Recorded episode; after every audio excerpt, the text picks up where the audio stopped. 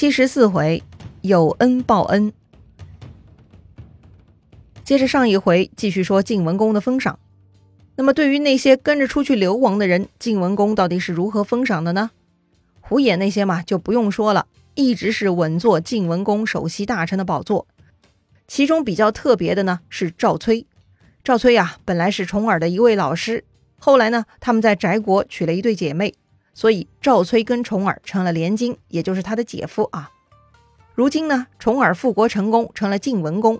晋文公啊，又将自己的女儿许配给了赵崔，于是赵崔又成了晋文公的女婿。哼，怎么样？他俩的关系够复杂吧？哎，集合老师、姐夫、女婿于一身，哎，真是罕见呐。今天看来这个关系很乱啊。不过在当时呢，是以男人的关系为主。晋文公将女儿许配给赵崔，可见对赵崔的肯定和认可了。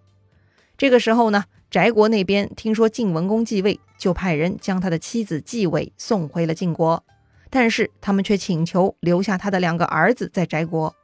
晋文公啊也没有反对，或许呢晋文公内心已经把翟国当做自己的国家了吧。不过纪伟来晋国的时候，姐姐叔伟并没有一起来，这事儿呢翟国不敢做主，还得赵崔自己安排。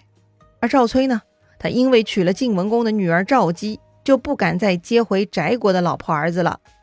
哎呦，这么说来也怪凄惨的哈。不过呢，晋文公的女儿赵姬也不是一般人呢，她特别有大局观。她强烈要求赵崔把舒伟母子接回晋国，理由是啊，作为一个政治人物，获得新宠而忘记旧好，这会令人寒心，以后还如何用人呢？所以啊，为了事业，也必须要把他们接回来。不得不说。赵姬的政治觉悟很高啊，赵崔很感动，于是呢就去接回了舒伟母子。此时，那个在翟国长大的赵崔长子赵盾也长大了，哎，才能很出众。赵姬看在眼里是非常认可。为了赵家未来的发展，赵姬主动提出让赵崔将赵盾立为嫡子。为此呢，赵姬甚至同意让出夫人的位置，让赵盾的生母舒伟当正妻，自己居于其下。这一点真的很了不得呀！要知道，赵姬也为赵崔生了三个儿子呢。但是呢，赵姬并不拘泥于个人得失，他考虑的是赵家的整体利益。既然赵盾更优秀，那么赵姬宁愿放下公主的身份，让赵盾生母居于上位。好吧，一个优秀的男人背后，怎么少得了这些优秀的女人嘛？说回晋文公的封赏，几乎所有陪同流亡的人都得到了绝路。可是啊，唯独漏掉了一个人，那个人呢，就是曾经割肉给晋文公烧汤喝的介子推。哎，为什么晋文公会漏掉他呢？是觉得他哪儿不好吗？对他有意见吗？哎，都不是，只是因为最近没有见到这个介子推，晋文公把他给忘记了。哎，就像我们在工作中，你表现再优秀，也得看时机哈。如果年初表现很好，后来表现平平，甚至默默无闻，那么到了年底评定绩效的时候，领导自然想不起来你的功劳。反过来，一年混到最后，哎，就在最后一个月表现一把，反而呢，领导觉得，哎，你有进步，有前途，年终评定一定很好。其实啊，这也验证了风中定律。这个定律是说呀，人对体验的记忆呢，就有两个，一个是峰，山峰的峰啊，也就是巅峰体验。另一个呢是终终点的终，也就是结束时候的体验。比如啊，你出门跟着旅行团，中间玩过一次非常爽的过山车，那么你对此一定印象深刻。但是呢，伙食很差，坐车时间又很长，这些呢又让你非常不爽。当时就决定下一次一定不跟这家旅行社了。可是啊，结束的时候，这个旅行社呢又安排了一个很好的活动，还给大家送了很有意思的纪念品。那么这样一来，大多数人又会觉得，哎，这次旅行是挺开心的，有刺激的过山车，还拿到了礼物，哎，真好啊。而伙食差呀，那些不太愉快的事儿呢，就会淡忘了。最终呢，你还是愿意给旅行社好评的，是吧？所以呢，如果你也遇到过这种情况，就要想一想，哎，是不是被旅行社的风中定律给算计到了？哼，开玩笑啊。说回介子推，他对晋文公啊是有过那个所谓的封的。介子推割肉给晋文公吃，这还不算巅峰体验吗？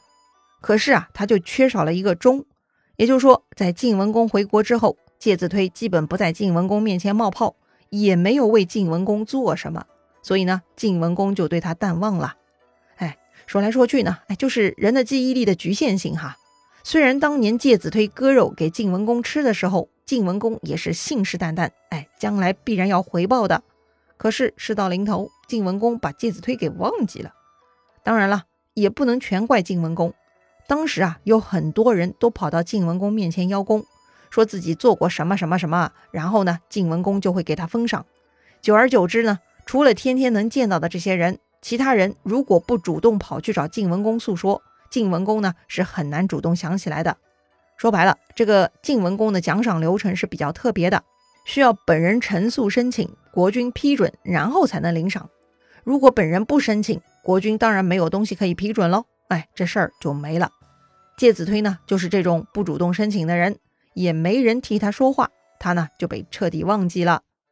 介子推对此很失望，哎，难免呢也有些抱怨。他回家后见到母亲，诉说了自己的遭遇，母亲就问他了：“既然国君忘记了，你自己也可以去求赏啊。”但介子推说呀，求赏是不对的。而且他已经口出怨言了，所以他不能再吃晋文公的俸禄了。哎，为啥求赏不对呢？介子推是有自己的理论的。介子推认为，晋国传到重耳那是天命所归。晋献公那么多儿子，如今活着的只有重耳，而且惠公、怀公都没有亲近的人，国内国外的人都背弃了他们。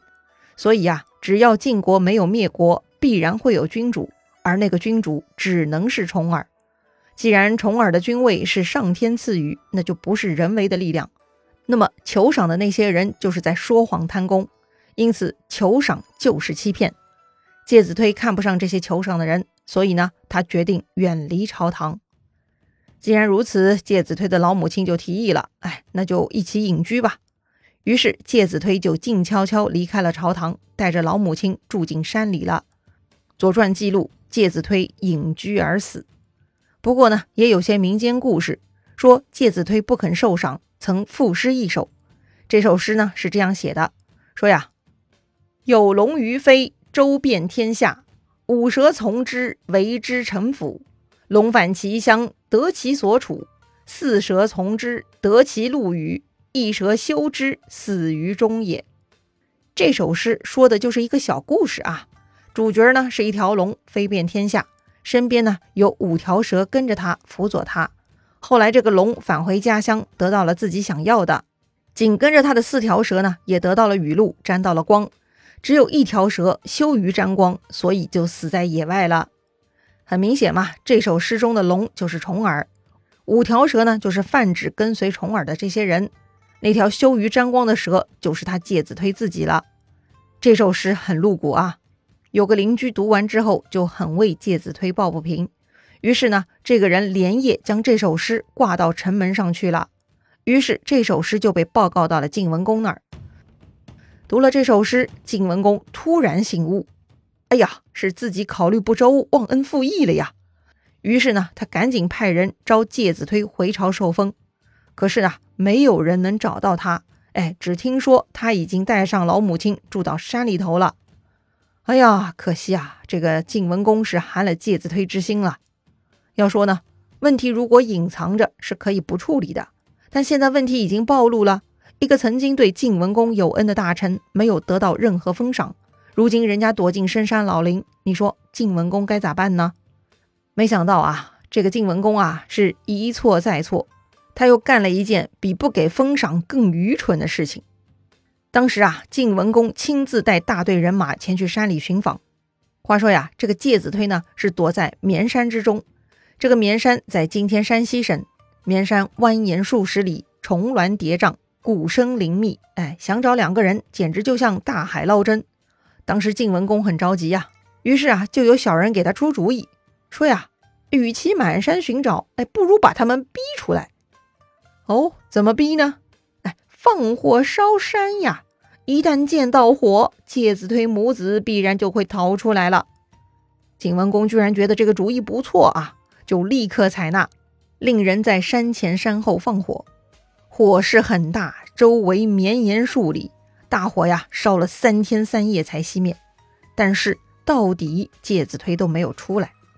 要说呢，这个晋文公活到六十多岁了，还是缺乏常识，放火逼人只对怕死的人有效啊。可如果是怕死之人，又怎么会隐居避世，都不好意思讨要封赏呢？